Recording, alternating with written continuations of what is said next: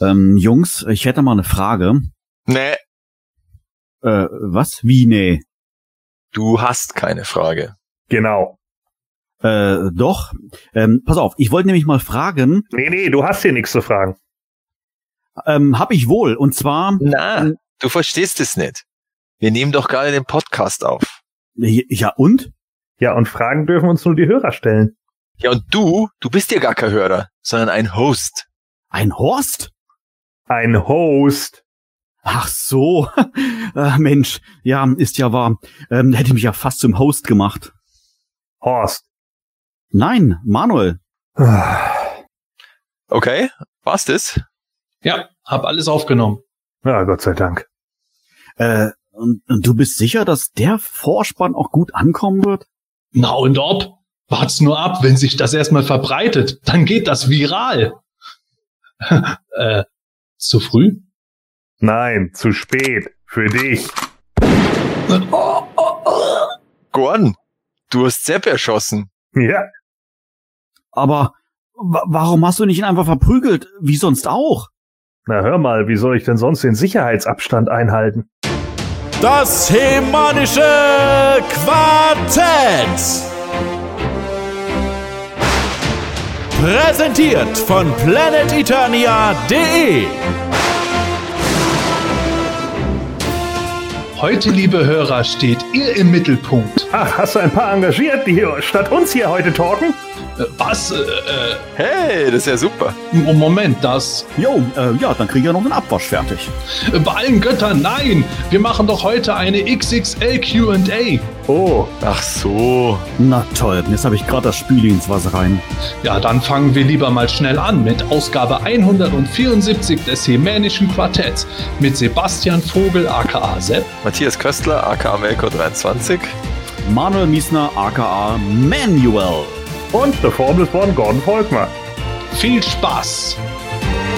Das hemanische Quartett. Präsentiert von planeteternia.de. Liebe Hörer, wir haben, wie gesagt, heute ganz viele Fragen von euch dabei. Das ist quasi unsere QA-Exclusive-Sendung.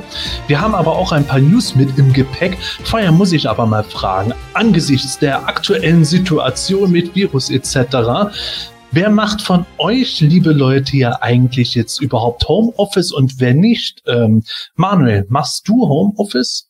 Ja, ich bin im Homeoffice, Homeoffice mittlerweile in meiner dritten Woche. Und äh, ich denke, das wird ja auch noch in angesichts der aktuellen Entwicklung noch ein bisschen dauern. Ähm, ja, aber ich bin Vollzeit mittlerweile zu Hause.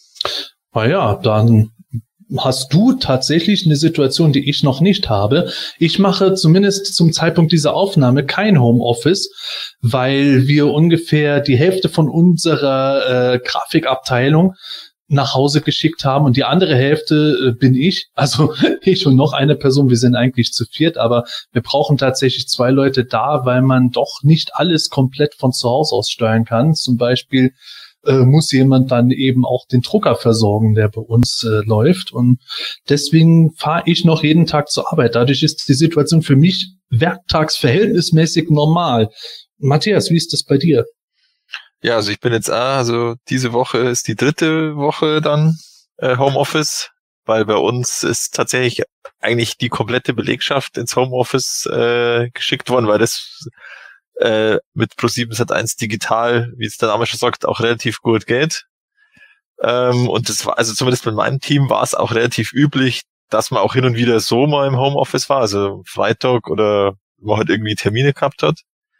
Aber jetzt ist natürlich Ausnahmesituation und alles an dem Homeoffice und äh, ja, es ist tatsächlich teilweise eine Herausforderung, dass man sich da irgendwie noch äh, richtig abspricht und mein, teilweise kacken natürlich auch die äh, entweder Zoom oder also wir haben Slack auch noch, äh, die haben ja auch eine Videofunktion, das äh, das kackt auch hin und wieder ab oder ähm, also mir ist zum Beispiel heute zweimal der das MacBook tatsächlich mitten unter dem Ding, äh, mitten unter der Videokonferenz einfach, da ist der Lüfter hochgefahren und dann ist es einfach ausgegangen. Also äh, da hat äh, irgendwie Slack irgendeinen Bug und hat den Lüfter getötet.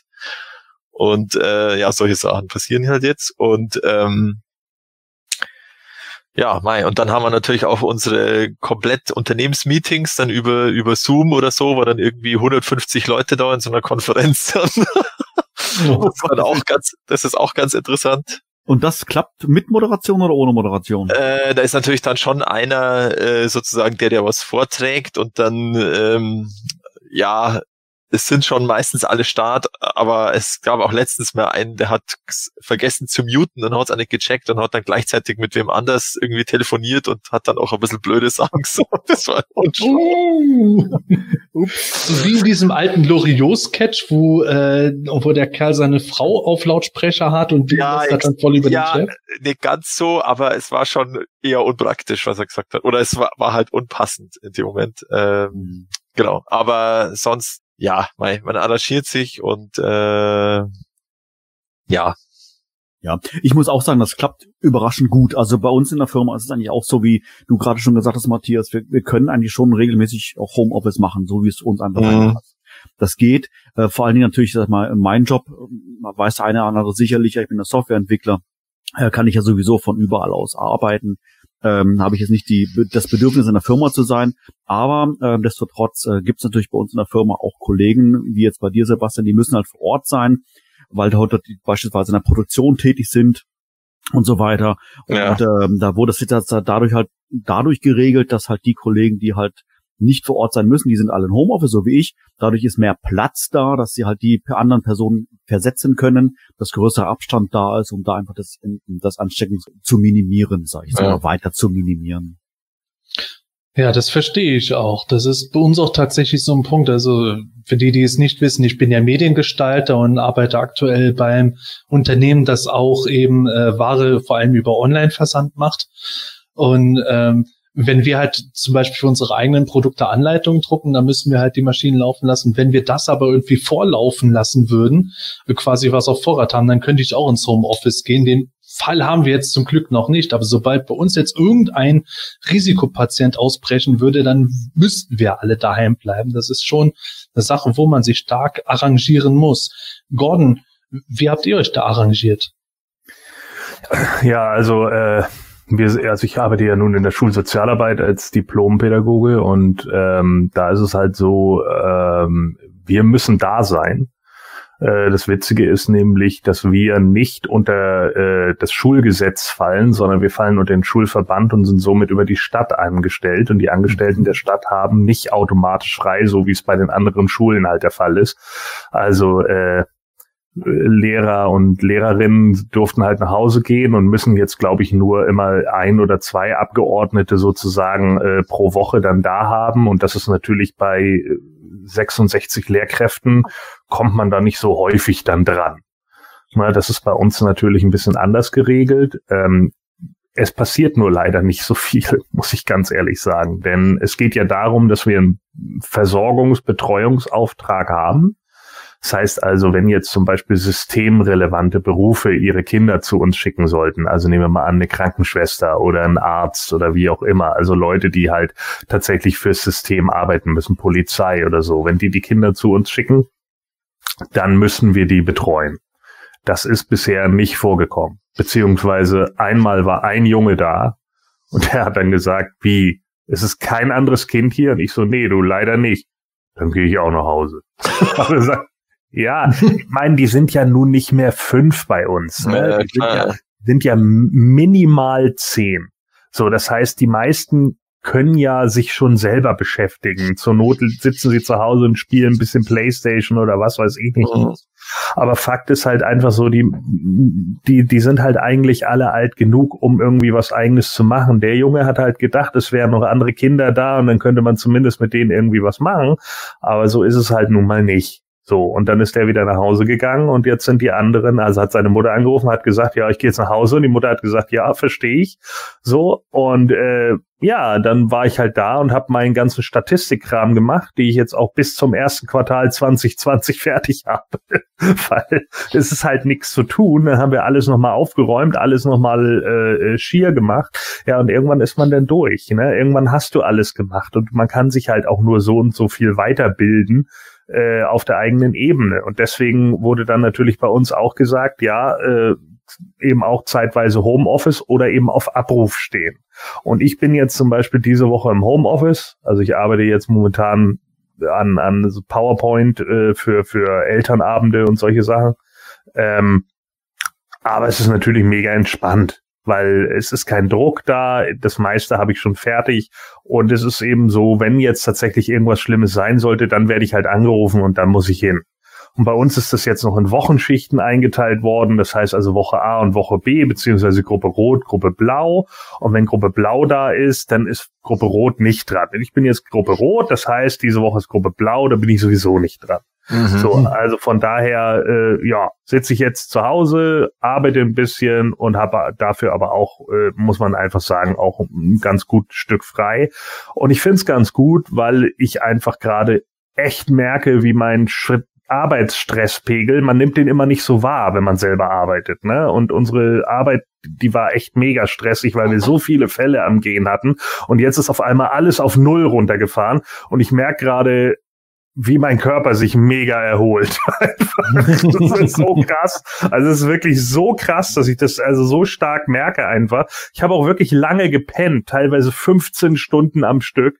Einfach weil, glaube ich, mein Körper gesagt hat, ja, du musst mal Schlaf nachholen, ne? Jetzt ist mal die Zeit, cool. Kein Wecker klingelt, tschüss. So, und jetzt sitze ich halt da und äh, ja, ich habe keinen verspannten, verkrampften Rücken mehr, keinen verkrampften Nacken mehr. Also für mich persönlich ist es momentan ein Segen, muss ich ganz ehrlich sagen. Aber ich verstehe natürlich auch alle Leute, die jetzt momentan echt um ihr Gehalt bangen, die vielleicht nichts machen dürfen oder oder oder. Und ja, und ich verstehe es auch vollkommen, dass es für die Leute scheiße ist. Und ich äh, hoffe auch darauf, dass es bald vorbei ist.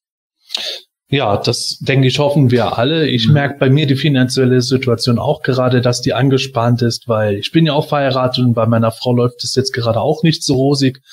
Hoffen wir mal, dass es jetzt künftig besser wird. Und liebe Hörer, ich hoffe, dass trotz dieser außergewöhnlichen Situation ihr jetzt ein bisschen Eskapismus von uns wieder bekommt, wenn wir jetzt zu unseren News gehen. Das ist eine Überleitung. Matthias, ich muss dich sofort fragen. Wir hatten in der letzten Woche, ach, was heißt Woche, in der letzten Folge hatten wir über die PowerCon geredet mit den Exclusives, dass die gezeigt wurden. Dann sollte der Vorverkauf auch für Nicht-Teilnehmer starten. Ja. Und da hat sich ja jetzt auch wieder virusmäßig was geändert. Ja, genau. Also noch nicht ganz Eskapismus. Also es ist doch noch Thema. Äh, ja, also es kam drei Tage vor Start äh, oder vor geplanten Start. Ähm, der sollte am Samstag, den 21. März sein. Äh, der Nicht-Teilnehmer-Verkaufsphase für die PowerCon Exclusives kam am 18. März dann die Nachricht, dass äh, der verschoben wird über einen Monat und zwar auf den 25. April. Ähm, und die Begründung war halt, dass, äh, auf, dass sich die Menschen sozusagen während dieser damals noch erst noch so am Beginn befindlichen äh, Corona-Krise sich eben nicht ähm, äh, darauf konzentrieren sollten oder, oder auch noch darauf konzentrieren müssten, dass sie jetzt da irgendwie äh, explosive Actionfiguren bestellen beziehungsweise bezahlen müssen zu einem bestimmten Zeitpunkt, weil, also man muss schon auch sagen, in den USA ist es natürlich jetzt aktuell rein sozialtechnisch natürlich noch härter, weil da ist ja Hire und Fire und da werden halt einfach Leute jetzt auf die Straße äh, gestellt von den Arbeitgebern äh, und die haben natürlich dann keine 200 Dollar mehr für irgendwelche Actionfiguren oder, oder jetzt in dem Moment zumindest nicht. Und ähm, ja, und deswegen ist halt jetzt erst einmal ein Monat äh, verschoben worden, wahrscheinlich auch in der Hoffnung, dass es bis dahin irgendwie absehbar ist, äh, wann es denn wieder normal weitergeht. Das ist ja bei uns auch so ungefähr der,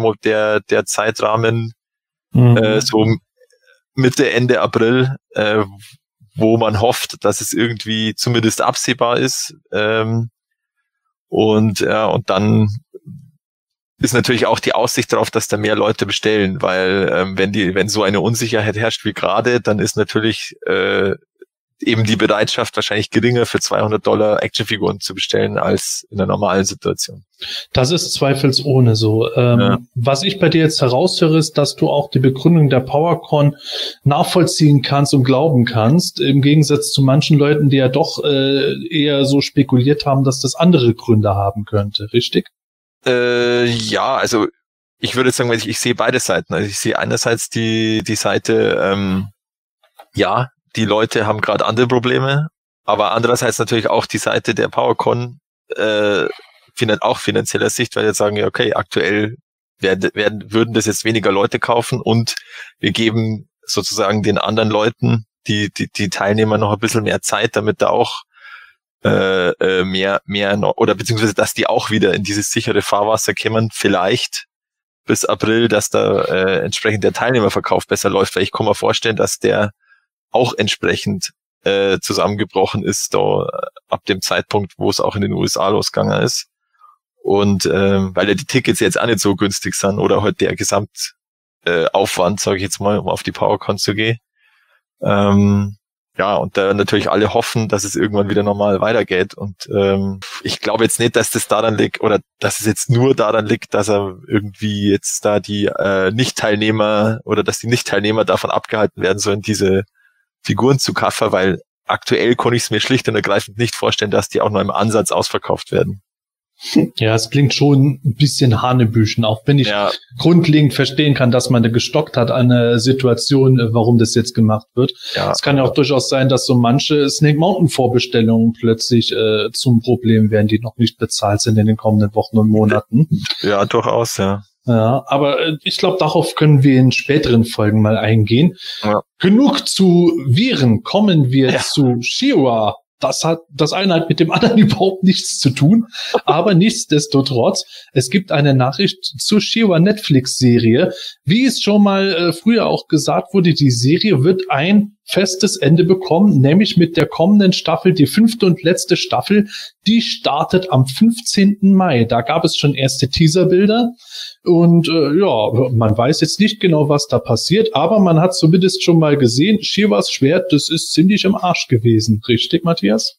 Ja, also auf den beiden Teaser Postern ist es eben einmal komplett im Mittelpunkt und äh, in der anderen, in der anderen äh, Perspektive hat sie ähm, Adora, das zerstörte Schwert in der Hand und ist so, schaut so in die Ferne auf ein großes, äh, auf eine gro große Projektion vom Hordak. Ähm, ja, also ja, ich bin auch schon gespannt, wie es jetzt da zu Ende geführt wird, das Ganze. Und ähm, ja, im Grunde bestätigt es ja auch diese, also diese Gerüchte, die es da am Anfang auch gab, dass es äh, 52 Episoden sozusagen mhm. bestellt wurden von Netflix und da haben sie die halt jetzt, äh, egal ob das jetzt von Anfang an geplant war, auf fünf Staffeln verteilt. Vielleicht waren es mal ursprünglich vier Staffeln, weil ja die ja, soweit ich gehört habe, sollten es vier sein. Ja, genau, weil die zweite und dritte, die waren ja sehr deutlich äh, im Grunde zwei Hälften einer Staffel ähm, auf, aufgeteilt und äh, ja, jetzt haben wir halt äh, fünf Staffeln und äh, geht eben am 15. Mai los. Ich, ich denke mal, dass das alles soweit äh, fertig produziert ist. Also ich glaube, da haben wir keine Verzögerung. Ähm, und darum, ja, haben wir wieder was Neues, äh, worauf sich viele anscheinend äh, freuen, weil ich muss sagen, das hat mich auch positiv überrascht. Also bei den Nachrichten, also sowohl auf Facebook als auch äh, auf PE, da war schon teilweise, oh, schade, dass es vorbei ist. Und nicht so wie am Anfang so, oh, so ein Scheiß, was, soll das, diese Serie?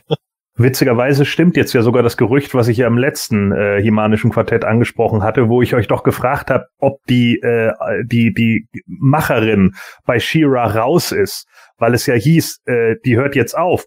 Ja, aber jetzt ist ja klar, warum sie aufhört, weil die Serie aufhört.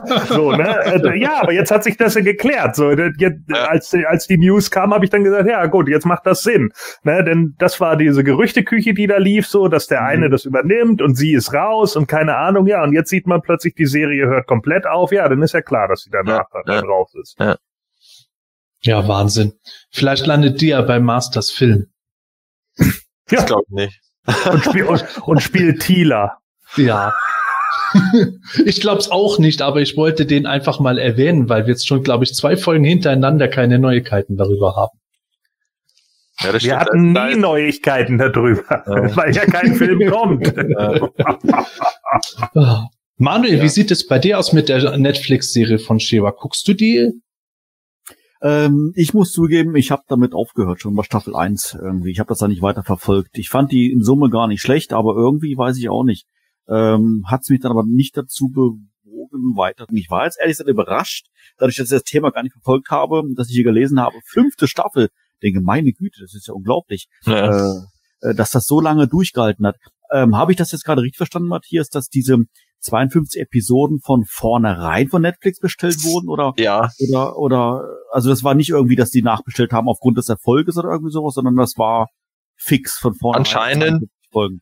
ja genau. Also anscheinend war das so wirklich, dass sie gesagt haben, okay, sie äh, sie vertrauen darauf oder das ist jetzt für sie so interessant, dass sie da eben Ja. 52 Episoden Ja. bestellen und Ja, ich weiß nicht, ob er jetzt, ob man jetzt aufgrund dann dieser fünf Staffeln, dieser 52 Folgen von Erfolg sprechen kann. Ich meine, wenn das von vornherein bestellt wurde, warum soll es Netflix nicht, nicht, nicht ausstrahlen? Man, man hätte natürlich sagen können, wenn es nicht erfolgreich gewesen wäre, hätten sie, ich weiß nicht, wie da die Netflix-Verträge sind, aber vielleicht hätten sie dann nach der Hälfte sagen können, okay, das läuft überhaupt nicht, den Rest müsst ihr jetzt überhaupt ja. nicht mehr machen. Ja, das kann sein. Ich finde zumindest äh, schön, ähm, dass die Serie dann ein, ein Ende bekommt.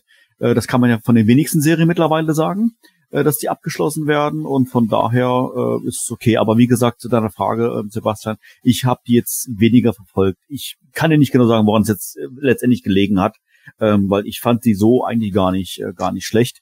Ähm, ich bin äh, dahingegen aber dann mal sehr auf die He-Man ähm, ähm, muss man ja schon sagen, wie das wird. Die werde ich mir auf alle Fälle sicherlich mit größerem Interesse verfolgen, als es Ja. Shira der Fall war.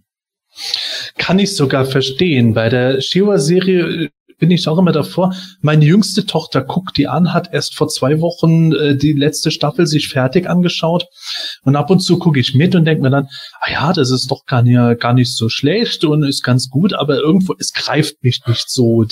Vielleicht, weil ich mit Shiva grundlegend nicht so viel Interesse verbinde wie mit Themen, aber es ist eine Serie, die einfach nicht so hundertprozentig meins trifft. Und, Ja, äh, ich- vielleicht ist es bei dir so ähnlich. Ja, ich, ich glaube, ich glaube schon, weil Shira war das Thema für mich. Also ich sag mal höchstens das ähm, dem den gemeinsamen Film mit He-Man damals, der war natürlich 1A, da kann man nichts gegen sagen und ich habe auch die sehr gemocht, auch vom vom vom Design her, von der Machart her und sowas alles, aber Shira war nie nicht annähernd, sag ich sag ich's mal, ähm, hatte das die Gewichtung gehabt bei bei mir, äh, wie es Hm.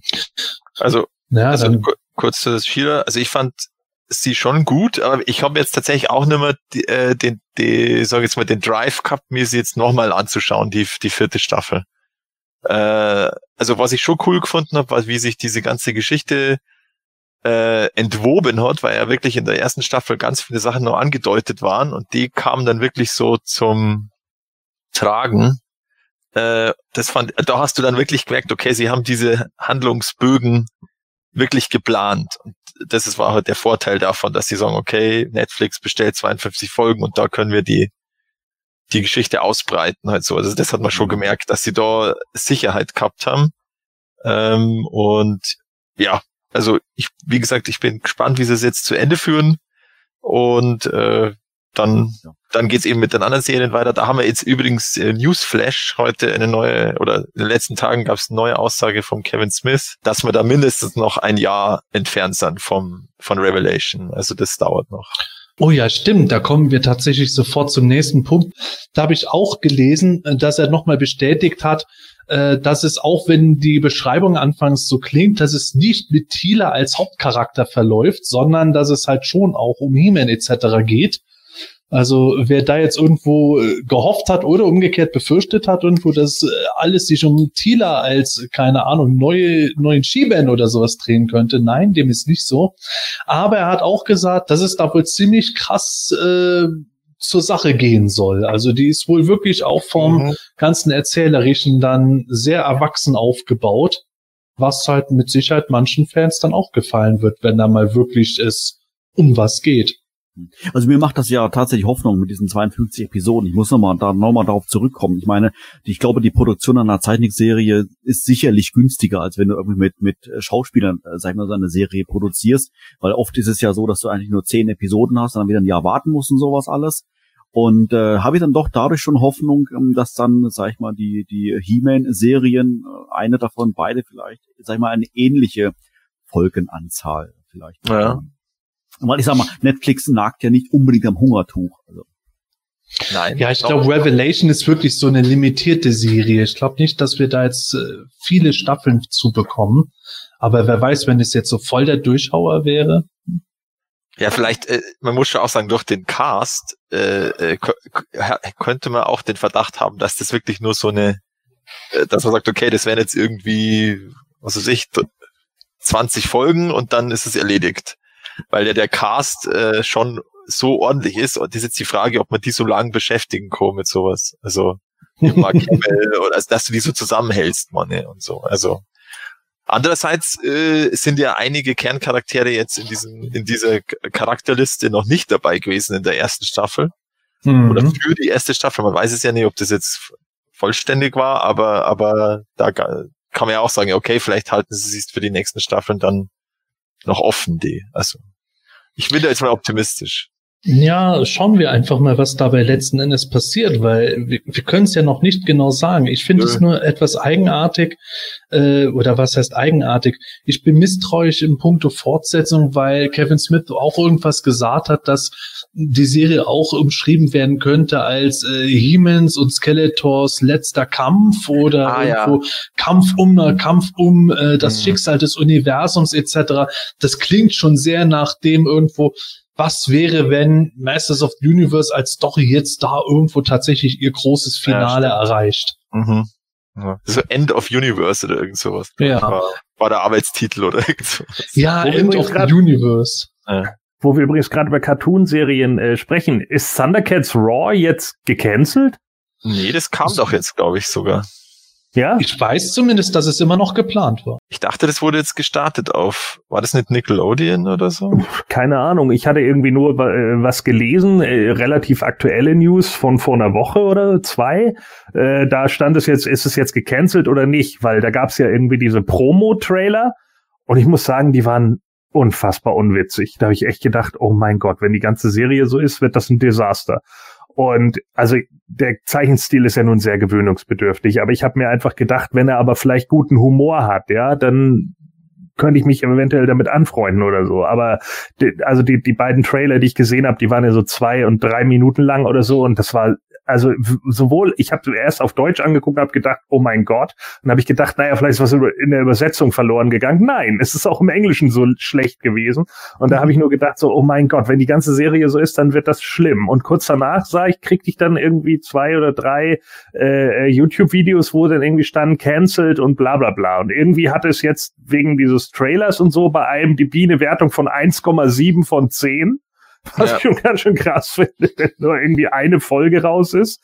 Äh, das fand ich dann irgendwie auch ein bisschen arg äh, von der Bewertung her, aber ähm, deswegen wollte ich eigentlich nur mal fragen, ob irgendjemand weiß, so äh, läuft die oder ist die abgesetzt oder keine Ahnung, aber wenn es keiner weiß, okay. Also, Also- laut Wikipedia ist jetzt am 22. Februar äh, auf Cartoon Network gestartet. Ähm, aber ob sie jetzt nach der ersten Staffel gleich wieder gecancelt wird, steht da jetzt nicht. Also ich sehe jetzt auch nur, dass hier äh, die ganzen Folgen gedacht sind und dass die äh, Februar, März äh, laufen sollten. Genau, Und Also ja, genau, grad- sind auch gelaufen. Da gibt es sogar äh, Zuschauerzahlen. genau. Am 28.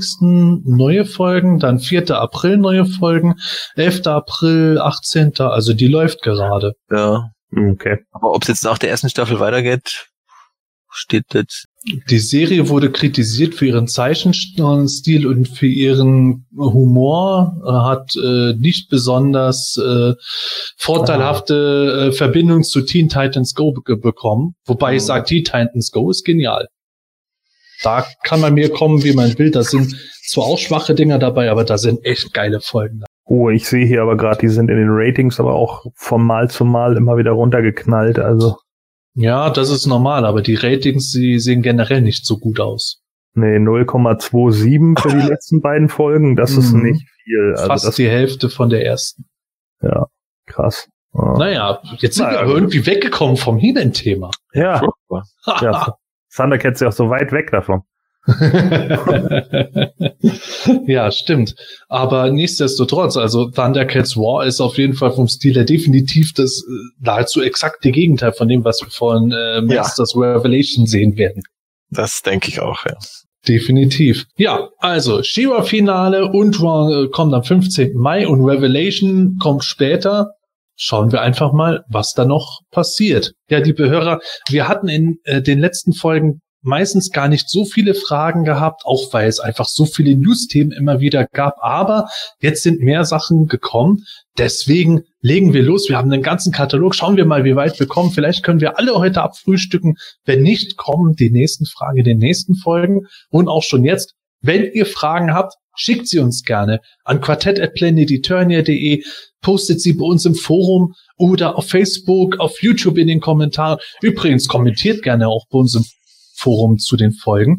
Auch immer wieder gern gesehen. Jedenfalls, die erste Frage kommt vom User Bulkhead und der fängt ganz von vorne an. Der fragt nämlich, wie fing das mit Heeman überhaupt an? Wurde das bei Mattel erfunden? Äh, war das ein einzelner Schöpfer oder die ganze Abteilung? Und wann und wie ist Teamen überhaupt nach Deutschland zu gekommen? Zuerst im TV oder zuerst im Spielzeugladen? Ja, viele Fragen, die tatsächlich auch äh, nicht nur für Anfänger interessant sind, sondern auch für Leute, die sich näher damit beschäftigen, aber das vielleicht auch nicht so hundertprozentig bisher mitgekriegt haben. Deswegen fangen wir mal am Anfang an. Gordon, wie fing das mit Teamen an? Wer hat den erfunden? Ja, äh, ich glaube, das kann man nicht so einfach sagen. Also es war ja irgendwie so, dass ähm, unter Mattel Ray Wagner äh, damals die äh, Produktion äh, von Star Wars äh, Toys abgelehnt hatte. Und die sind dann ja äh, zu einem äh, zu Kenner rübergegangen. Und äh, dann war ihm natürlich plötzlich klar, nachdem Star Wars ein Mega-Erfolg wurde, ähm, okay, da habe ich irgendwie was in Sand gesetzt und scheinbar soll er ja auch so ein bisschen Druck dann bekommen haben von anderen Leuten äh, bei Mattel, die ja ihm natürlich dafür auch den Vorwurf gemacht haben. Und dann war er halt drauf und dran, erstmal zu gucken, dass sie irgendwie ein anderes Franchise ausgraben, äh, das sozusagen gegen Star Wars in den Ring steigen konnte. Das haben sie dann versucht mit Clash of the Titans und das haben sie versucht mit ich glaube, Flash Gordon und die sind ja alle nicht mal ansatzweise so äh, erfolgreich geworden wie Star Wars und deswegen waren die Toys zwar nicht komplett äh, unlukrativ, aber für den Verbleib eigentlich ein Flop. Also man hat einen minimalen Gewinn damit gemacht, äh, ist jetzt vielleicht so, schon sogar fast eher plus minus null daraus gegangen. Also das war natürlich nichts.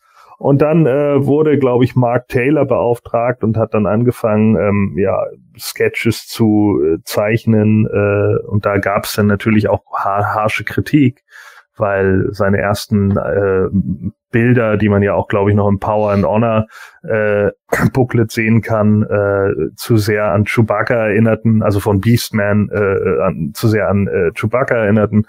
Und dann hatte man, also neben Mark Taylor, der halt daran gearbeitet hat, hatte man dann noch Roger Sweet und äh, der hat angefangen, äh, alte Big Big Jim Figuren äh, von Mattel umzubasteln in eben neue. Und äh, sie hatten vorher aber noch, ich weiß leider nicht mehr die Namen von den beiden Mitarbeitern, aber das ist zum Beispiel was, äh, was sich Bulkhead oder was du dir Bulkhead unbedingt mal bei Netflix geben kannst, The Toys That Made Us darüber. Das ist eigentlich ganz interessant, weil da so die ganzen Leute, die damals irgendwie im Hintergrund bei Mattel mitgearbeitet haben, erstmal erzählt haben, wie sie das eigentlich im Einzelnen gemacht haben. Und die haben da, wenn ich mich richtig entsinne, irgendwie erzählt, ähm, ja, dass sie da äh, Kinder beobachtet haben, äh, mit welchen Figuren sie spielen und haben denen dann immer so äh, einzelne Bilder gezeigt von Zeichnungen, die sie hatten. Und ja, die Zeichnung, die am ehesten bei den Kindern ankam, war eine Zeichnung von Conan aus dem Hause Frank Frazetta. Und Frank Frazetta, also wer den nicht kennt, äh, könnt ihr vielleicht auch noch mal in einem alten Artikel, den ich mal veröffentlicht habe auf äh, Planet Eternia, äh, da ging es um die Knockoffs, um die Galaxy Fighters und die Galaxy Warriors und so. Und die haben ganz viel von Frank Frazettas äh, Gemälden geklaut. Und ich habe das mal so nebeneinander gestellt, was da eigentlich alles geklaut wurde. Der hatte unglaublich grandiose äh, äh, Gemälde. Ich habe auch ein ganzes Buch von ihm, weil ich den Mann einfach unfassbar talentiert fand. Mhm. Und äh, also der, der, der konnte das einfach. Und äh, auch in Roger Sweet, äh, genauso wie in Mark Taylor, haben auch beide gesagt, dass sie auch ein Stück weit von ihm mit beeinflusst waren, einfach von, von dem, wie er Fantasy gezeichnet hat. Äh, Frank Frazetta war übrigens auch derjenige, weil er ja mal kritisiert wurde, dass seine Frauen zu voluminös aussähen. Äh, und dann sagte er ja, meine Männer sehen auch immer unglaublich durchtrainiert aus so. Ne? Und wisst ihr, warum ich das mache? Weil man in Fantasy was sehen will, was man nicht jeden Tag sieht. Ja, ich will da nicht Hinz und Kunz sitzen haben, sondern Leute, bei denen man sich denkt, boah, ja, wow, das scheint hier irgendwie so eine Art perfektes Ding zu sein. Und genau darum ging es ihm. Und das fand ich cool, dass er das so als Antwort gegeben hat. Ja, und letzten Endes, natürlich streiten sich jetzt Roger Sweet und Mark Taylor immer mal wieder darum, wer hatte die erste Idee und wer hatte da den Hintergrund und so. Und ich glaube, letzten Endes war es so eine Symbiose aus allen. Jeder hat mal hier was gemacht, jeder hat mal da was gemacht.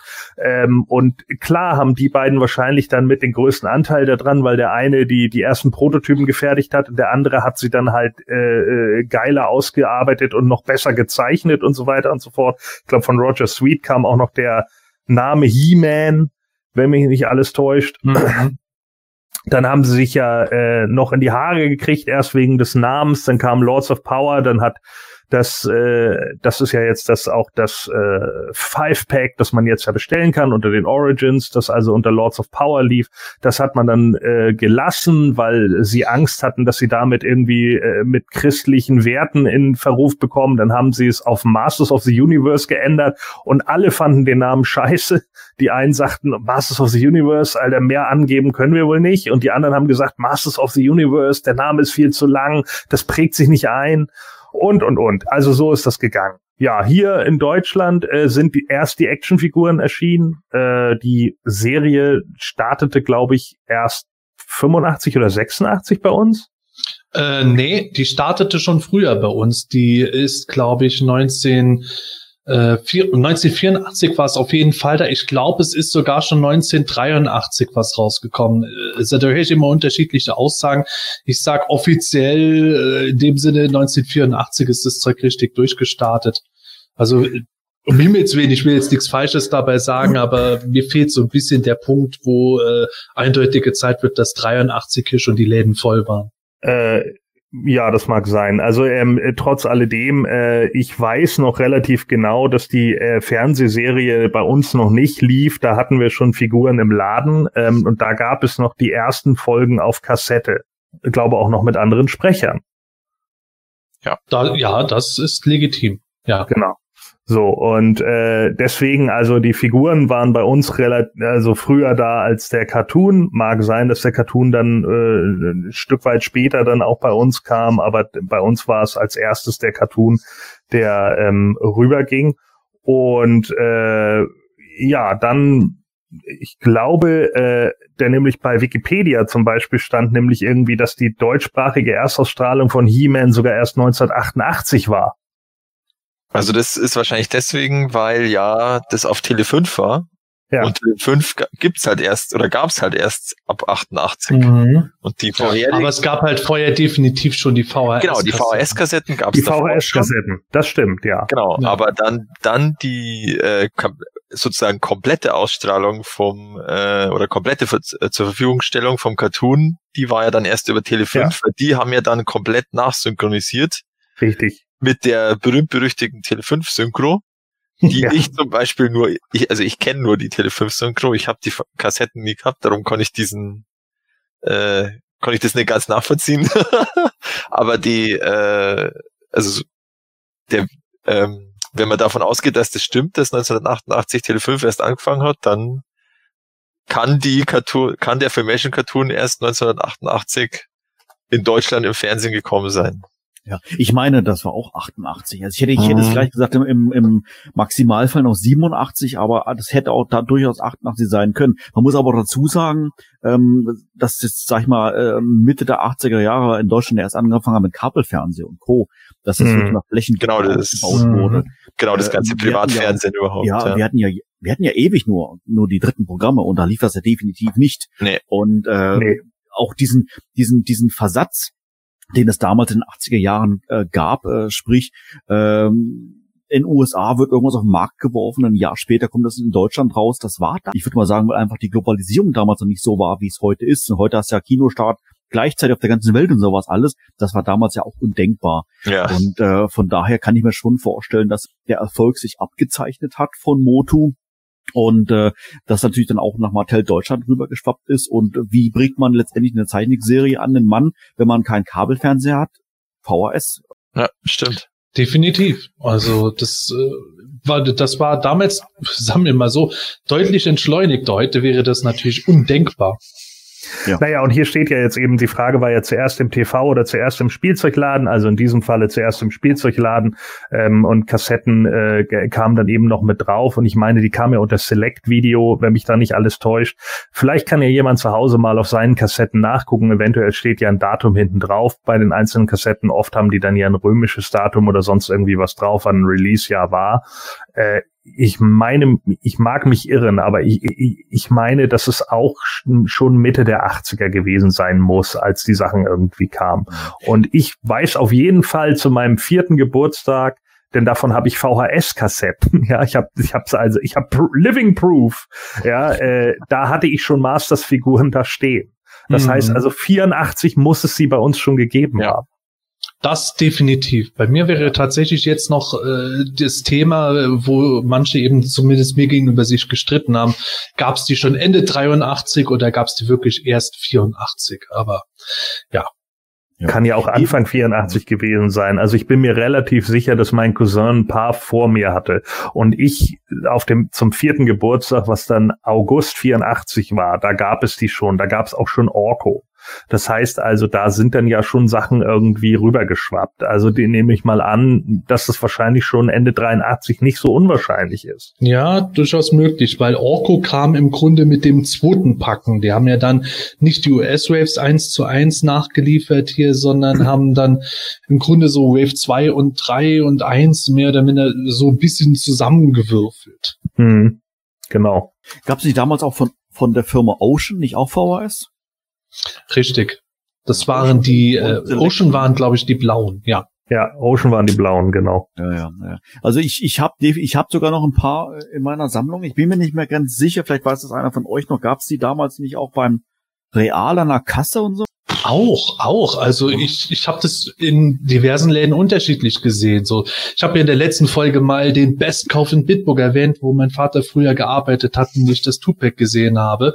Da gab es halt eben auch eine richtige Elektroabteilung damals noch mit VHS-Kassetten in den Regalen, die auch dann irgendwann mal äh, die äh, ganzen Videos, die, so die Zeichentrickvideos zum Spielen zu den Spielzeugen in die Nähe gestellt haben. Und ich habe auch andere Läden in Erinnerung. Hela, glaube ich, hatte das auch mal, dass die tatsächlich in eher Nähe des Kassenbereiches dann welche hingestellt haben. Ich würde sogar sagen, je billiger die VHS-Kassetten wurden, desto eher wurden die auch mal woanders hingesetzt. Weil am Anfang war das Zeug ja wirklich schweineteuer. Hm. Ja, ich glaube, die, die, ähm, war Select, die waren im Pappschuber drin und Ocean waren in diesen Plastik Hardcover quasi Verpackungen drinne. Mag ich auch verwechseln, weiß ich nicht mehr. Nee, Ocean war tatsächlich in den äh, Plastikverpackungen äh, drin. Okay. Ja, und die Pappschuber, die waren bei Select. Aber nicht ja. nur. Aber Select. auch nicht, genau. Nicht nur, Am Anfang ja. gab es, glaube ich, die Pappschuber und dann gab es die Plastik oder was umgekehrt. Ich bin mir nicht mehr sicher. Ja, also ich, ich, ich, weiß noch, wir schweifen leicht vom Thema ab, aber ich kann mich noch gut daran erinnern, ähm, die hatten immer so ultra geile äh, Cover gehabt, äh, beide, ja. äh, äh, beide Produktionen. Und dann ich, ich an irgendeinem Tag erinnere ich mich, ich meine, das war im Real oder sowas, da sehe ich eine neue Kassette mit drei neuen Episoden drauf. Dann war vorne abgebildet mit Hordak und He-Man auf dem Jetsled und sowas. Da dachte ich, boah, ist das geil, jetzt kommen die neuen Toys in die, in die Zeichentrickserie drinne vor.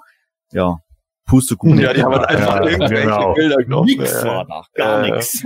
Okay, also ich habe hier gerade ein Bild äh, von Select Video und hier steht Copyright 1984. Mhm.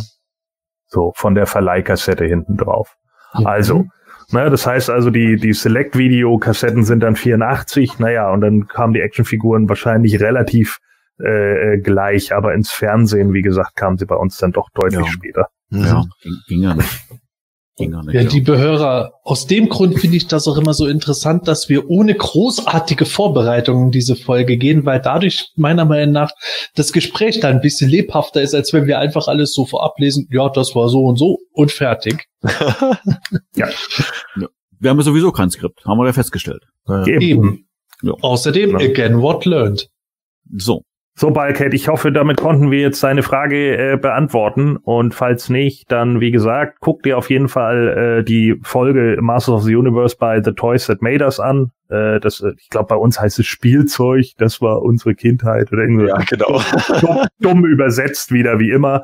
Äh, aber gut, äh, das ist dann eben so. Äh, guck dir das an. Da gibt's auch Turtles und WWS Hasbro Wrestler und Star Wars und Star Trek und alles. Oder wenn du auf Hello Kitty stehst, meinetwegen auch das. So und äh, da gibt's auf jeden Fall viele Hintergrundinformationen auch mit den Leuten, die direkt daran gearbeitet haben. Das war eigentlich schon ganz interessant. Und ja, wenn du weitere Fragen hast, frag. Also bei Netflix gibt's ja auch noch die Power of Grayskull Dokumentation, die ist hinten aus ein bisschen langatmiger als die ähm, Ja. äh, Toys That Made Us, aber die finde ich eigentlich auch beim, zum, zum einmal anschauen ganz äh, interessant, weil da teilweise die Interviews ein bisschen länger gehen und nicht ganz so auf lustig kurz geschnitten sind wie bei Toys That Mhm. Made Us. Das, das stimmt. Allerdings Ja. gebe ich dir vollkommen recht. Am Ende wird's Oh, sehr, am Ende- sehr dröge. Ja, und da habe ich dann ja. irgendwann auch gedacht, oh Leute, ey, 10 Minuten kürzen, 15 Ja. Minuten kürzen hättet ihr können, Ja. durchaus. Ja. Naja. Genau. So, dann äh, geht's weiter äh, von einem Bekannten von mir, und zwar äh, vom äh, Thorsten. Und der hatte nämlich gefragt, äh, könnt ihr mal eine Erinnerung aus eurer Kindheit erzählen, die euch bei Actionfiguren besonders geprägt hat? Manuel. Ja, ähm, er, er schreibt jetzt die Actionfiguren, aber ich denke, es geht schon hier um He-Man, ne? Nee, er hat gesagt, er hat tatsächlich Okay. explizit gesagt Actionfiguren. Also er kann Master, das kann definitiv Ja. Masters sein, aber er hat auch gesagt, äh, auch alle anderen Sachen, weil es ja so viele Toylines gab. Es gibt ja auch manchmal Ja. so Toylines, die einen ja vielleicht auch zu Masters hingeführt haben. Ja, ja, das stimmt. Also ja, also was wa- was mich besonders geprägt hat. Ähm, ich interpretiere das, interpretiere das Ganze jetzt mal so einfach besondere Erlebnisse, dass ich mit in dem Fall bei mir jetzt mit Motu gehabt habe, weil ich hatte keine anderen Toys außer Ja. Motu. Es gab nur Motu, nichts anderes bei mir. Und ähm, da fallen mir äh, zwei ähm, Stories ein, die ich glaube ich schon mal im, im, im Rahmen unserer unserer äh, 174 Folgen schon mal erzählt habe, aber ich würde sie jetzt hier gerne mal kurz zusammen äh, zusammenfassen. Äh, und zwar ähm, erinnere mich an eine Szene mit der Figur Leech. Also Leech kennen wir alle und ähm, ich äh, war von der Figur damals begeistert, nicht unbedingt optisch, sondern einfach vom Action-Feature, äh, weil man die halt wunderbar an der Scheibe irgendwie äh, fest festmachen konnte und an glatten Oberflächen und so weiter. Und ich habe irgendwann herausgefunden, ähm, dass die auch an meiner Stirn haftet, diese Figur. Äh, ich, das heißt, ich habe diesen Saugmechanismus ausgelöst, an meine, Stu an meine Stirn gebappt und dann den Knopf hinten losgelassen und dann hing die Figur da, ja, quasi minutenlang, wenn nicht sogar stundenlang. Und das fand ich ganz witzig, weil alle sich darüber amüsiert haben. Ich war dann quasi der, der Clown in der Familie. Und äh, als ich dann irgendwie mal nach einer gefühlten Stunde die Figur abgemacht habe, äh, musste ich feststellen, dass sich unter diesem Saugnapf ein kreisrunder Bluterguss gebildet hatte. So, das heißt, ich hatte so äh, so einen, einen riesigen, jeder weiß, wie groß der, der Mund von von Nietzsche ist, so einen riesigen Kreis auf meiner Stirn gehabt. Und äh, wer schon mal einen Knutschfleck hatte, der Ja. die Dinger gehen ja nicht sofort weg. Und ich war entsetzt, weil das war natürlich am nächsten Tag war Schule. Ja, was sollte ich tun? Ja, und meine Eltern konnten mir natürlich nicht helfen und dann musste ich quasi mit diesem roten, runden Kreis in die Schule. Das war ultra peinlich. Ähm, ja, also das ist mir irgendwie im Gedächtnis hängen geblieben. Und trotzdem bist du bei den Masters geblieben. Trotzdem bin ich dabei geblieben. Jawohl, natürlich. Was soll ich denn noch anders machen? Ähm, eine, eine zweite äh, Geschichte, die ist etwas äh, ähm, ähm, aus heutiger Sicht äh, schockierend, würde ich, würd fast sagen. Ich erinnere mich noch, dass ich zu Weihnachten Eternia bekommen habe. Ähm, die habe ich heute immer noch in meinem Besitz, die Burg aus meiner Kindheit und die Wolle, dass ich diese riesige Burg bekommen habe. Auch ich habe damals nie kapiert, warum Eternia anders aussah wie Eterns vom Cartoon. Habe ich erst Nachhinein herausgefunden und so weiter. Aber ist egal. Das Ding war groß, das Ding musste man haben, das Ding war schweineteuer. Äh, damals ja auch schon. Ich habe es geschenkt bekommen von meinen Eltern, bin ich heute noch dankbar drüber. Und habe dann äh, am Heiligabend und an Weihnachtsfeiertagen ewig gebraucht, um das alles alles aufzubauen und diese ganze Monorail da zusammenzustecken. Und wir wissen ja heutzutage, wie wie fragil das teilweise auch ist. Und ähm, kurz nach Weihnachten habe ich dann auch einen He-Man-Fan, ähm, den habe ich gesagt, du stell dir vor, ich habe Eternia. Und er war dann ganz gespannt drauf und wollte ein bisschen angeben und sowas alles. Dann kam er zu mir zu Besuch und ähm, ich weiß noch, mein, mein Zimmer damals ähm, war, ich will nicht sagen klein, aber wenn Eternia quasi im, im, im, im Raum stand, konntest du nicht mehr dran vorbeilaufen. Auf der einen Seite stand äh, mein Hochbett, äh, ich hatte so, ein- so ein Hochbett gehabt, und auf der anderen, anderen Seite war der Schrank. So, das heißt, wenn ich dann hinter Eternia wollte, äh, musste ich dann mehr oder weniger ein bisschen dann drüber klettern. Es ging, aber es war ein bisschen umständlich. So, mein Freund kam und ich wollte angeben und habe dann quasi mich mit meiner mit meiner einen Hand am Hochbett eingehakt und wollte dann so in Tarzan-Manier über Eternia drüber springen, äh, was ich auch oft gemacht habe ohne Eternia. Das hat, das konnte ich. An dem Tag hat es nicht funktioniert. Ich bin abgerutscht und in meinem Rücken in die Eternia reingekracht, ja. Oh. Das Ding war zerlegt. Aber Gott sei Dank, äh, es ist nichts kaputt gegangen. Aber aus heutiger Sicht, äh, ich Wow. glaube, ich hätte einen Herzinfarkt bekommen, wenn mir das noch Mhm. einmal passieren würde. Ne? Damals ist es passiert, das ganze Ding war quasi kaputt. Ich musste es noch einmal wieder alles zusammenbauen. Aber wie gesagt, Gott sei Dank, äh, die ganzen Monorails etc. haben alle unbeschadet überstanden und es ist nichts gebrochen. Aber es war doch schon, äh, ja, ein Schock. Alter, ich kenne ja beide Geschichten. Ich glaube, die erste habe ich sogar noch auf dem PI-Dinner äh, neulich erzählt. Aber trotzdem, dieses Mal, wenn ich es von dir höre, das Ja. ist. Oh. ja, das ist also äh, meine Antwort äh, für dich, äh, Thorsten. Ähm, das sind so meine meine lebhaftesten Erinnerungen an an Motu aus meiner Kindheit. Ah. Ähm, ich ich glaube, mit solchen Geschichten kann ich da gar nicht groß mithalten, wobei mir da äh, tatsächlich jetzt just so eine fatale Geschichte einfängt, gerade wo Manuel gesagt hat, dass äh, er da in sein Eternia gekracht ist. Ich kann mich noch ähm, sehr äh, prägend dran erinnern, dass ich äh, mal in meinem Zimmer, glaube ich, zu uh, zur Tageszeit da gespielt habe, als meine Mutter gerade nicht da war, die war kaufen. Und äh, damals hatte man ja noch so kleine Kindertische und Stühle, die dann irgendwo standen, die man da irgendwie noch äh, sich zurechtbauen konnte. Und da habe ich dran gesessen und habe mit meinen He-Man-Figuren gespielt. Und ich weiß noch, Battle Armor He-Man war dabei, also Zauberrüstung He-Man. Und äh, habe da irgendwie gespielt und dann wurde mir langweilig. Und wie Kinder halt so sind, äh, wenn du ein Kind beschäftigen willst, äh, setzt es in ein Zimmer mit äh, einer kleinen Schwester und einem Prügel. Ich hatte weder eine kleine Schwester noch einen Prügel, aber ich hatte diesen Zauberrüstung He-Man. Also habe ich den einfach mal an die Wand geworfen. Und ja, He-Man hat seine Beine verloren. und ja, zwei Sekunden später habe ich mir habe ich mir in dem Sinne gedacht, was bist du doch für ein Esel? Warum hast du das gemacht? Ich kann es mir bis heute nie, nur durch Langeweile erklären, kindliche Ungestümtheit. Auf jeden Fall, äh, ja, meine Mutter kommt nach Hause, ich zeige den Hemen. Oh, wie ist denn das passiert? Äh, ist so passiert, ja. Keine Ahnung, kann man nicht reparieren, musst jetzt mitleben. Und das hat mich tatsächlich insofern geprägt, dass ich diesen Zauberrüstung Hemen dann nie mehr äh, ganz hatte, dass ich dann immer höllisch auf meine Sachen aufgepasst habe ab da. Und wenn was kaputt gegangen ist, dann war das nicht aus irgendeinem Übermut, sondern weil äh, zum Beispiel der Arm von Extender einfach bruchanfällig war. Und ja, Zauberrüstung He-Man hat mich gelehrt, besser nichts kaputt machen, schön auf die Sachen aufpassen. Das heißt, ab dem Moment hast du dein Zauberrüstung Hime nur noch im Baschasaurus gehabt oder im Windrider, ne? ja, den habe ich tatsächlich eigentlich nur in der Teilekiste gehabt und habe den ab und zu rausgeholt und verzweifelt versucht, diese Beine wieder in die halb kaputte Hose reinzuquetschen, was nie geklappt hat. Okay, okay, okay. Mir ist, mir ist mal was ähnliches äh, passiert mit Prince Adam. Äh, Das muss ich ganz kurz nochmal nachschieben. Ist nicht ganz so dramatisch, aber äh, ich erinnere mich, dass ich äh, gespielt habe, dass Prince Adam äh, ganz schnell läuft. Und dann habe ich diese Beine quasi immer überdehnt, dass man das Gummi sehen konnte. Und das hat dann, sag ich mal, fünf, sechs, sieben Schritte gut gehalten, dann war mal flupp und dann war das Beingummi gerissen und dann war Prince Adam quasi äh, nur halb, halb die Hälfte wert. War er ein Invalide. Ja, sozusagen. ganz genau. Oh.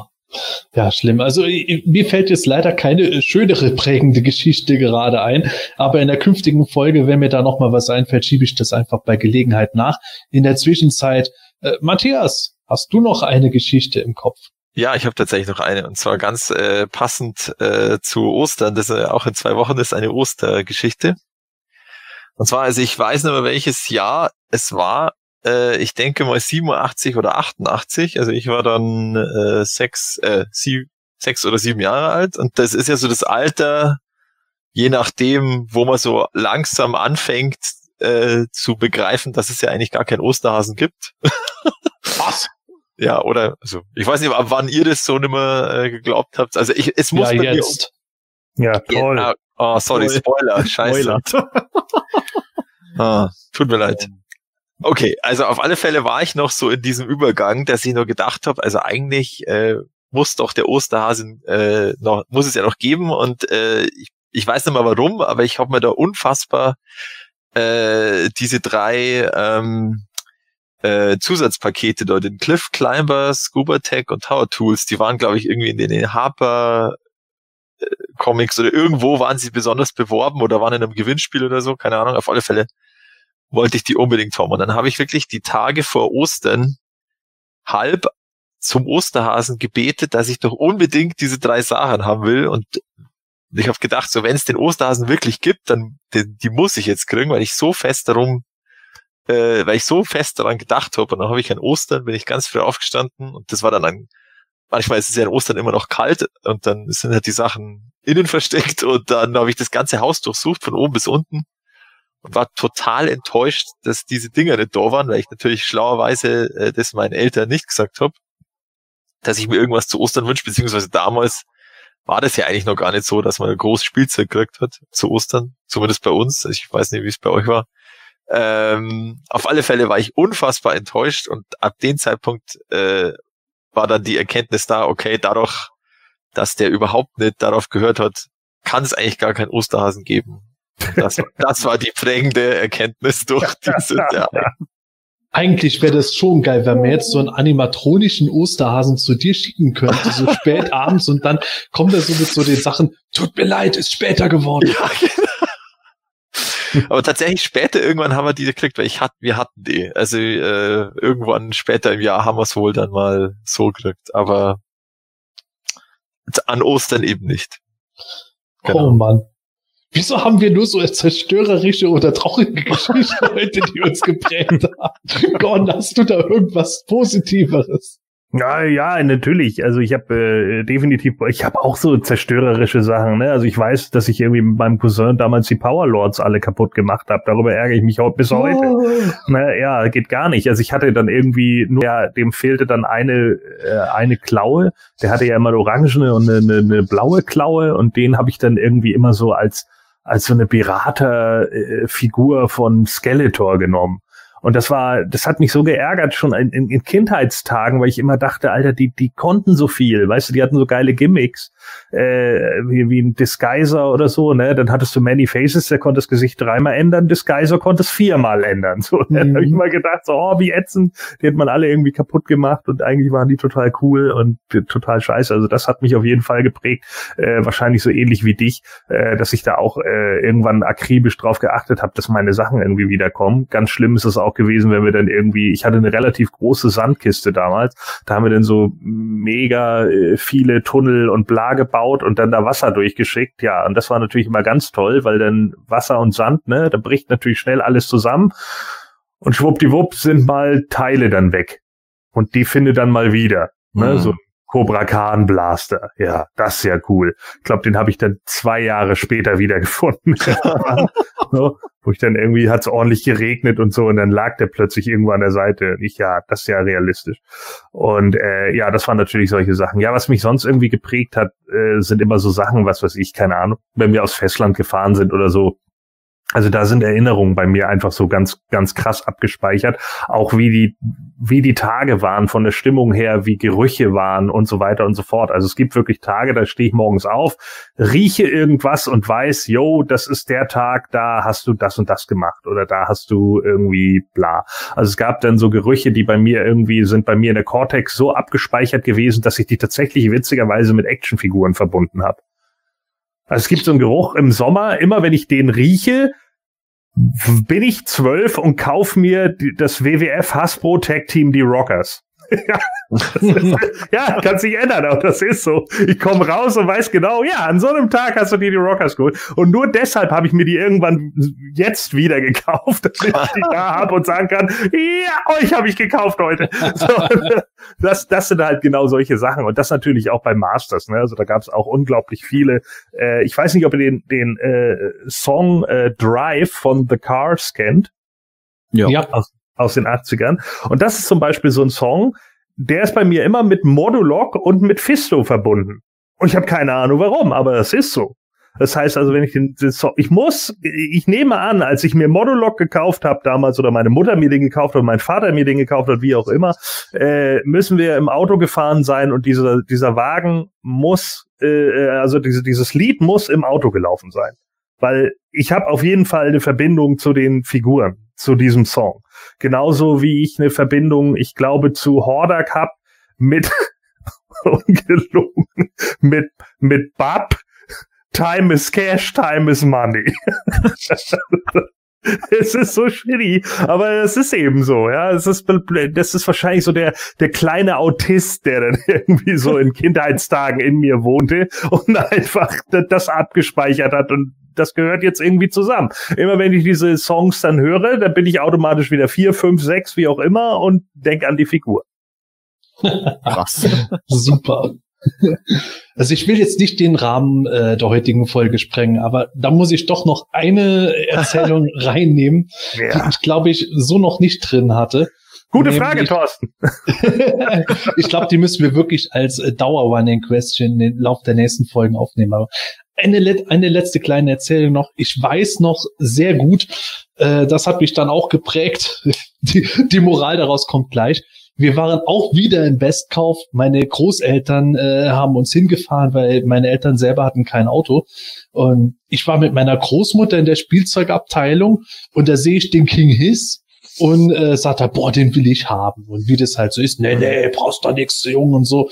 Und äh, ja, 1988 als siebenjähriger Knirps habe ich dann mal angefangen, so rumzutrotzen und so. Ich will aber, der King ist, ich will den haben. Und äh, ja, Riesenszene gemacht und meine Großmutter hat den dann geholt, damit ich endlich Ruhe gebe. Und ich weiß noch, was meine Mutter dazu gekommen ist. Oh, der Junge, der braucht doch jetzt die Figur nicht nur, weil der hier rumheult. Oh, jetzt krieg, jetzt gibt's dem sogar recht. Und meine Großmutter hat dann zu meiner Mutter gesagt, ja, aber dann ist er glücklich. Und ich habe tatsächlich den King Hiss in der Hand gehabt und meine Krokodilstränen sind getrocknet, während ich wirklich, das weiß ich noch, hundertprozentig übers ganze Gesicht gestrahlt habe wie ein Honigkuchen. und die, die Moral der Geschichte ist, man muss nur lang genug nölen, dann bekommt man seinen Willen. Ach ja. ja. Nee, funktioniert nicht wirklich in der Realität, aber an nee. dem Tag hat's geklappt. Ja, finally, ne? Nach all den Jahren. Das eine Mal, das hat sich gelohnt. Ja, He-Man, mein Plan ist aufgegangen. ja, ja, genau. Wenn es so wäre wie in Toy Story, dann, dann würde das so aussehen, äh, dass dann nachts, während ich schlafe, die Figuren wach werden und dann steht He-Man da, oh mein Gott, wer ist denn das? Und King Hiss so, hahaha, jetzt hat mein Plan Früchte getragen. Los, He-Man. oh. Ah. Ach ja, so mit Großeltern und so ist es auch immer super, ne? Also ja. später war es, glaube ich, auch irgendwie so, dass meine Mutter dann immer für, für meine Großeltern dann die Figuren eingekauft hat, weil die überhaupt keinen Peil davon hatten. Das habe ich nämlich auch mal an Ostern dann mitbekommen, als ich plötzlich einen Galaxy Warrior geschenkt bekommen habe. ich guckte so, hm. Ich mochte den trotzdem, weil ich war ja, ne, ich war ja eben nicht nur strikt He-Man, ich mochte ja alle möglichen Actionfiguren und fand mhm. den dann trotzdem irgendwie ganz cool. Aber der war natürlich dann irgendwie durch, deutlich gedrungener und kleiner als die anderen Figuren und so. Aber ich habe den dann immer so als eben so eine Palastwache genommen. Äh, das war dann äh, der der äh, Thor von von Galaxy Warriors, der rote mit den äh, schwarzen Augen. Und äh, den habe ich dann wie gesagt eben immer als so eine Palastwache genommen. Das war dann auch der, der äh, immer gestorben ist. Witzigerweise hatte der tatsächlich auch einen roten Körper. Also ja, ist er sozusagen bei mir die Figurenpersonifikation äh, der äh, äh, Rothemden bei Star Trek gewesen, bei Raumschiff Enterprise. Sehr gut. Ja. Oh, herrlich. Ja, äh, da wir ja hier gerade so schön von Actionfiguren äh, plaudern, äh, das bringt uns jetzt hier zur nächsten Frage vom Clem-Man. Und zwar äh, möchte er wissen, äh, war es für euch als Jungs früher schwierig, also schwierig in Anführungszeichen, mit Figuren wie Tila oder Evelyn zu spielen, weil es sich dort um Frauencharaktere handelte? Gab es diesbezüglich unpassende Kommentare von Verwandten, Freunden etc.? Matthias. Ähm, ich kann mich da nicht dran erinnern, dass das irgendwie ein Problem war. Die waren halt, die haben dazugehört und man hatte ja auch diverse ähm, ja, so Vorlagen, wie die halt dazu können oder was die für Rollen haben, halt eben aus Comics oder Hörspielen und dann hat man halt das so halbwegs nachgespult und natürlich dann ein bisschen eine höhere Stimme gemacht, wenn die was gesagt haben. aber, aber sonst, ähm, nö, also ich komme mich ja überhaupt nicht daran erinnern, dass irgendjemand mal gesagt hätte, also weder Verwandte noch Freunde, was ist denn das für ein Schmarrn, warum spielst du jetzt da mit einer Puppe oder so? Also gar nicht. Hm. Hatte ich überhaupt. Also kann, ja, kann ich mich jetzt wirklich auch nicht dran erinnern, dass es da irgendwann mal bei mir irgendwie mal einen Spruch oder irgendwas gab. Also auch, auch dass ich selber irgendwie befremdlich fand, überhaupt nicht, weil äh, du kannst ja die Charaktere aus, aus dem Cartoon, ähm, die waren halt da und mit dem hast du halt gespielt. Ob ich jetzt mit denen permanent gespielt habe, weiß ich jetzt, aber sie waren da und äh, war für mich jetzt völlig, äh, völlig normal. Hingegen mit Shira als mit so kämmbaren Haaren hätte ich jetzt, glaube ich, schon ein bisschen eher Probleme gesprochen, aber gerade Tila, Evelyn, Sorcerer, überhaupt kein Stress. Sebastian, wie war das bei dir? Äh, bei mir gab es da auch tatsächlich gar keinen Stress. Ich weiß noch, und es ist auch nicht ganz von der Hand zu weisen, dass es tatsächlich auch viele Jungs gab, die sich partout geweigert hätten, mit äh, Mädelsspielzeug äh, zu spielen. Aber tatsächlich, was Actionfiguren betraf, habe ich nie jemanden getroffen, der irgendein Problem mit den äh, weiblichen Masters-Figuren hatte. Und äh, bei mir erst recht nicht. Also Tila und Evelyn haben halt dazugehört, beziehungsweise ich hatte tatsächlich nur Tila als. Die Zauberin, die habe ich nie im Laden gesehen. Und Evelyn habe ich nur im Ausverkauf einmal gesehen und da habe ich stattdessen dann Spider bekommen, was sich ja auch eher noch gelohnt hat. Und ähm, ich hätte aber jede weibliche Figur auch genommen. Ich glaube tatsächlich eher, dass meine Eltern oder Verwandten mir Evelyn und die Zauberin nie automatisch geholt haben, weil die eher gedacht haben, vielleicht, ah ja, der Junge, der braucht ja äh, Männerspielzeug in dem Sinne. Aber Tila war bei mir immer mit dabei und die war voll akzeptiert. Und äh, auch im Freundeskreis gab es da nie irgendein Problem. Klar, wenn Rollenspiele waren, in meiner Altersgruppe gab es halt ein Mädel in meinem Jahrgang im Dorf. Und die hat dann natürlich äh, von allen Pappmasken, die wir vor den Masters hatten, Tila genommen. Ganz klar. Aber äh, auch nur deswegen, weil sie eben natürlich die Frau war und natürlich musste sie Tila spielen. Ansonsten keinerlei Probleme, auch verwandte Freude, keine Kommentare gemacht. Wie gesagt, ich glaube, das hat sich eher in deren Köpfen dann abgespielt, wenn mir was geschenkt wurde, dass dann eher halt der Modulok oder der Montana gekauft wurde als die Evelyn. Ja, äh, bei mir war das ähnlich. Ähm, mein Cousin hatte Evelyn, das weiß ich. Ähm, ich hatte erst gar keine äh, äh, weiblichen Kämpferinnen und dann, wie gesagt, hatte ich irgendwann ein Mädel äh, zu meinem Geburtstag eingeladen und die hat mir dann Entrap da geschenkt äh, von Shira. Und äh, ja, das war dann so der weibliche Charakter bei mir. Ähm, Tila äh, ich bin ehrlich gesagt nicht sicher, ob es die bei uns je im Laden gegeben hat. Ich glaube, ich habe die nie im Laden gesehen. Ich weiß, dass ein oder zwei Leute so im, in der Grundschule, im Kindergarten, wie auch immer, die hatten, aber ich glaube, ich habe die selber nie gesehen. Und meistens war es bei mir ja auch so, dass die menschlichen Charaktere mich ja auch nicht so angesprochen haben, sondern eher die, äh, ja, die, die Monster-Skelette, keine Ahnung. Also ich hatte, glaube ich, auch mehr Bad Guys als Good Guys. ja, ist einfach so. Ähm, und äh, Entrapta, äh, ja, eine Freundin von mir hat äh, da war das eigentlich eher so, die hat äh, dann immer so die Mädels gespielt, während ich so die Kerle gespielt habe. Das war für sie halt auch einfach so von vornherein äh, eine ganz klare Nummer. Die hat sich dann auch gar nicht irgendwie um die äh, Typen gekümmert. Die Sorceress hatte ich dann später noch, weil ich die ganz cool fand, so vom Outfit her, mit dem, mit dem Vogel-Look äh, und so. Äh, die hat sie dann auch noch mitgespielt, das weiß ich. Ähm, ja, und ansonsten hatte ich noch einen Kumpel, der äh, eigentlich bei allem immer die weiblichen Charaktere gespielt hat.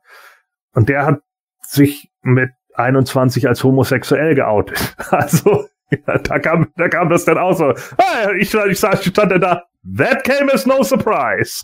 Ja, also äh, das, das ist war dann schon ein Klischee, oder? Ja, das war wirklich ein Klischee, aber ich fand's ja. witzig. Ich meine, es soll er doch machen. Es ist, ist mir doch vollkommen scheißegal, auf, welch, auf wen der steht. Meinetwegen kann er Bäume umarmen, das ist mir egal. So, ja, das muss, muss er ja wissen. Er muss ja nur sozial ein cooler Dude sein. So, ähm, aber damals war das einfach so. Also das war wirklich tatsächlich das absolute Klischee, was da wirklich aufging. Aber der hat wirklich in, in allem, scheißegal, was wir jetzt irgendwie wie hatten. Also wenn wenn wir äh, äh, auch, auch andere Toylines oder sowas, der hat immer die Frauen gespielt, immer.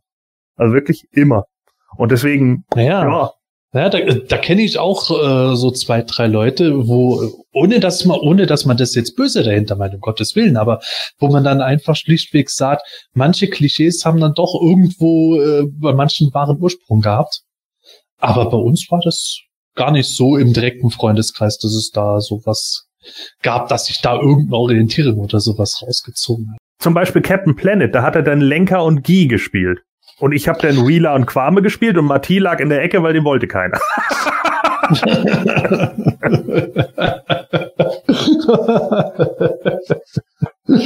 Gott, Captain Planet haben wir gar nicht gespielt.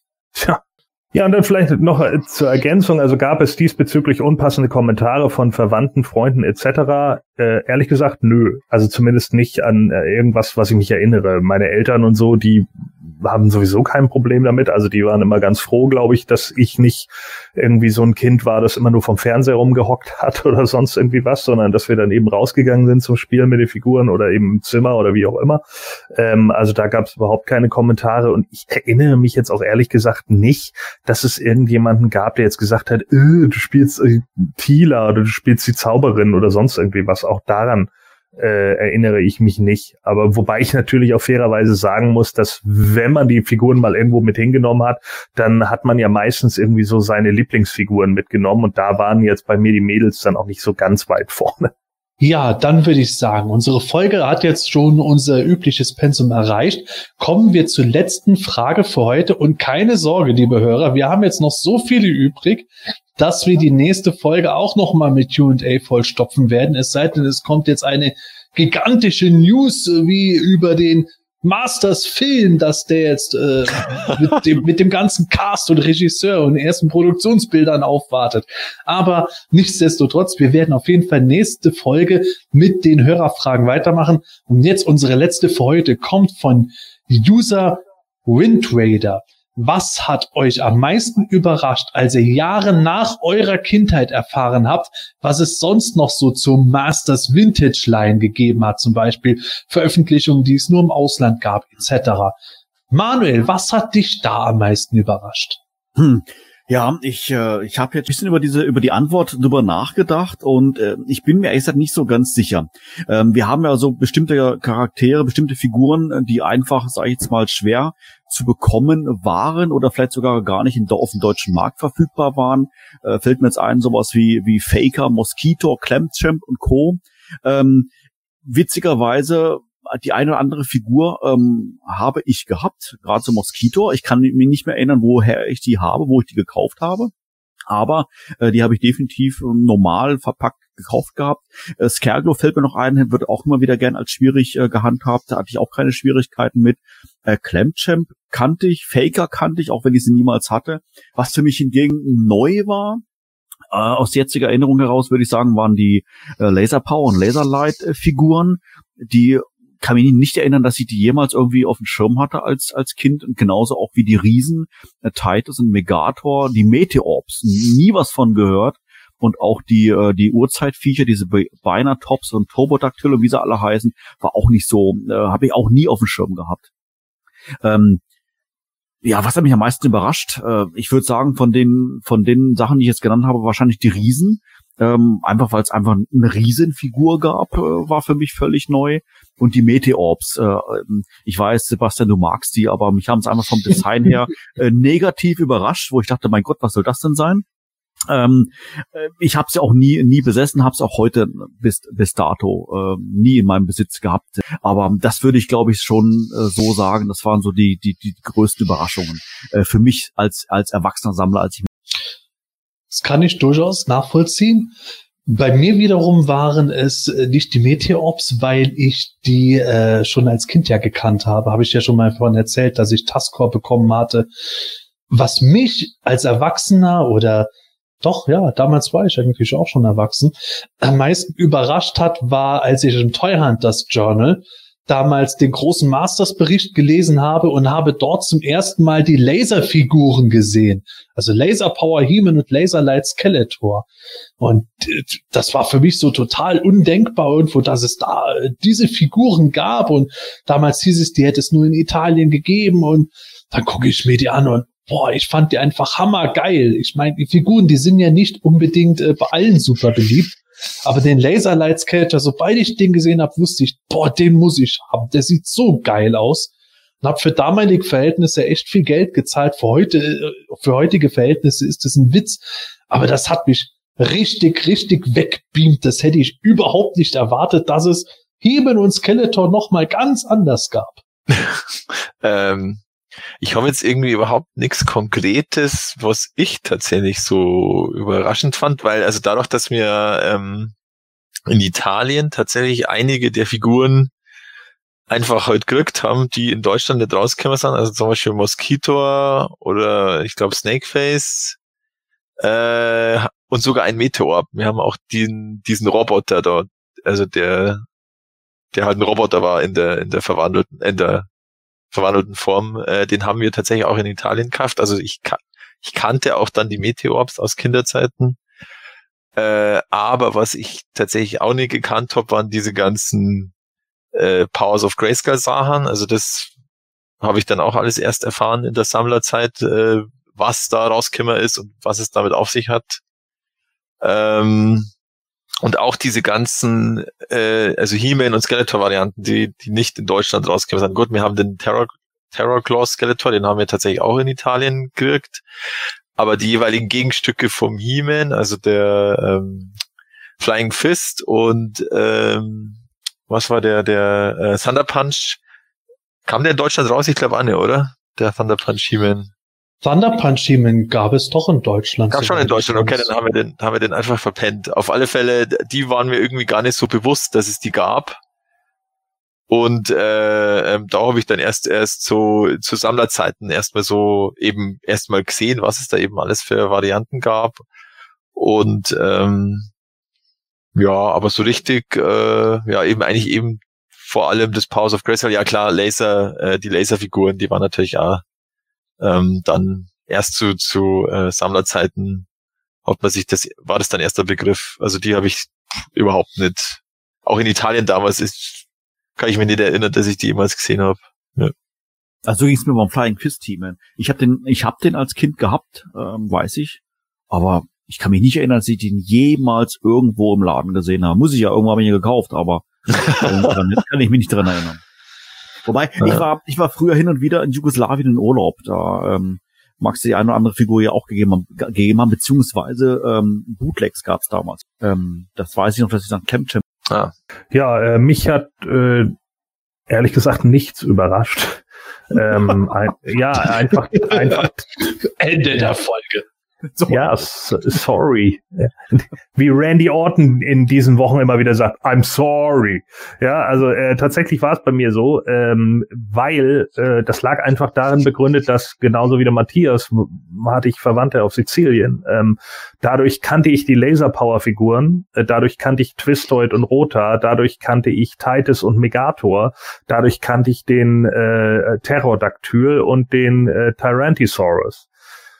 Ähm, andere Sachen wie Screech, äh, Battle Armor, Skeletor und so hatten äh, hatte ein, ein Grundschulkamerad äh, von mir. Daher kannte ich die schon und auch diverse andere Toylines, die ich vorher gar nicht kannte, wie zum Beispiel die Inhumanoids.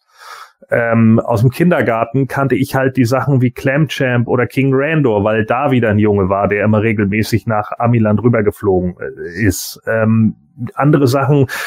Mosquito zum Beispiel habe ich nie live gesehen. Aber den kannte ich ja durch das Cross-Sell-Art hinten drauf. Da habe ich mich ja damals immer geärgert, weil den wollte ich natürlich immer unbedingt haben. Ich fand ja die Horde immer mega geil und das war eine der, der Figuren, die mir halt fehlte. Deswegen wollte ich den immer haben. Also war es für mich keine Überraschung. Da gab es dann welche, die gesagt haben, hä, den gab's doch nie, der war doch immer nur hinten drauf. Da habe ich gesagt, doch, den gab's. Den gab's halt nur nicht bei uns, den gab's nur in den USA. Es war ja auch mit Ghostbusters-Artikeln oder sonst irgendwie was so. Das Einzige, was, glaube ich, tatsächlich neu jetzt nicht unbedingt überraschend, aber neu für mich waren, waren tatsächlich die Meteorbs. Über die bin ich nie gestolpert in, äh, in früheren Tagen. Die habe ich dann erst später gesehen und habe dann halt aber auch gleich, äh, das hat irgendwo auf einer Webseite mitbekommen und da wurde dann aber auch gleich gezeigt, dass die ja eigentlich, dass es die schon vorher mal gab, ne? Äh, und die dann irgendwie nur für Masters nochmal neu aufgelegt wurden. Und da war ich jetzt nicht so überrascht, sondern eher so, okay, die sind weird, irgendwie passen die nicht dazu und weiß ich nicht, das ist, das war für mich irgendwie nix. Also klar, wenn ich, vielleicht wenn ich als Kind einen gehabt hätte oder sowas, hätte ich da sicherlich auch anders drüber gedacht und man hätte den Masters-Schriftzug gesehen und hätte gedacht, ja, es gehört nun mal mit dazu. Aber als ich die so gesehen habe, habe ich halt gedacht, na ja, Eternia zum Beispiel gab's hier auf der Insel. Ne, da sind dann die, die Kinder damals immer bei uns in den Habe Jensen Laden reingegangen und haben davor gebetet, dass irgendjemand sie kriegt zu Weihnachten ne, für 199 Mark oder was weiß ich nicht, was das Ding gekostet hat. Das war ja auch riesen, das war ja auch riesengroß. Ich glaube sogar 400 Mark. Die äh, Eternia? Ja. Ja. War das nicht Ja, 350? Oder 350 oder so, oder? Ja, Also bis zu 400 war es auf jeden Fall mal. Okay. ich, ich weiß auf jeden Fall, sie hatte einen sehr großen roten Aufkleber mit einer 199 drauf. Also war sie wahrscheinlich runtergesetzt, weil Ah. niemand die kaufen wollte. Ja. So, und trotzdem hat sie niemand gekauft, denn die stand da ewig und irgendwann war sie einfach weg.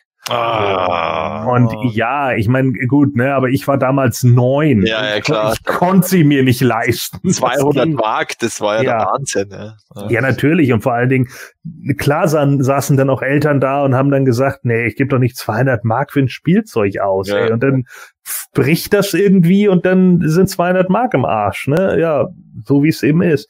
Naja, und ansonsten, äh, nö, also überrascht hat mich da tatsächlich nicht viel, außer eben solche Prototyp-Sachen nochmal wie äh, Hero und Eldor, die dann nochmal gezeigt wurden oder sowas. Das fand ich sehr cool, als die äh, das erste Mal dann so aufgeploppt sind im Internet und man die dann mal sehen konnte, wie die Prototypen aussahen und so. Das war dann vielleicht das, was mich eher überrascht hat. Aber so Dinge, die tatsächlich auf den Markt gekommen sind, äh, die kannte ich eigentlich fast alle. Und die Sachen, die ich nicht kannte, die haben mich meistens nicht überrascht. Die fand ich auch eher langweilig. Ja. Und damit bleibt mir nur die Überleitung zu sagen, ich hoffe, es war für euch nicht langweilig, liebe Hörer, heute. Wie gesagt, in der nächsten Folge machen wir mit euren Hörerfragen weiter. Vielleicht kommt ja sogar noch was hinzu, schauen wir mal. Sofern keine Breaking News kommt, wird das wieder eine sehr QA-lastige Folge. Ich hoffe, ihr hattet Spaß, ein bisschen Eskapismus in der heutigen Zeit. In diesem Sinne, tschüss, bis bald und gute Reise. Ja, wie immer freuen wir uns natürlich über Abonnements, Bewertungen und Kommentare auf allen Plattformen, die wir so beliefern mit unserem Podcast. Also YouTube, äh, Apple Podcasts, Spotify gibt es jetzt keine Kommentare, aber Bewertungen und Abos, Stitcher und was es nicht alles gibt. Ähm, und natürlich auch auf PE haben wir ja unsere entsprechenden Threads bei der News oder den Fragen-Thread. Ähm, ja, in diesem Sinne, bis zum nächsten Mal. Servus. Ja, es hat wieder sehr viel Spaß gemacht. Ich hoffe, euch auch beim Zuhören und uns hier äh, letztendlich beim, beim Fachsimpeln hier ein bisschen bei, bei uns zu sein. Ich freue mich schon auf die nächste Folge, wenn wir uns den nächsten Fragen widmen. In diesem Sinne, macht's gut, tschüss und bis dann. Ja, äh, tschüss, bis dann. Und äh, auf Eternia ist leider auch der Coronavirus ausgebrochen. Ja. Und äh, jetzt ist He-Man natürlich drauf und dran, herauszufinden, äh, wer das ganze Klopapier geklaut hat. Ja, und wenn ihr jetzt dachtet, es äh, sei Plandor gewesen, dann lag ihr falsch. Es war Klobra Khan.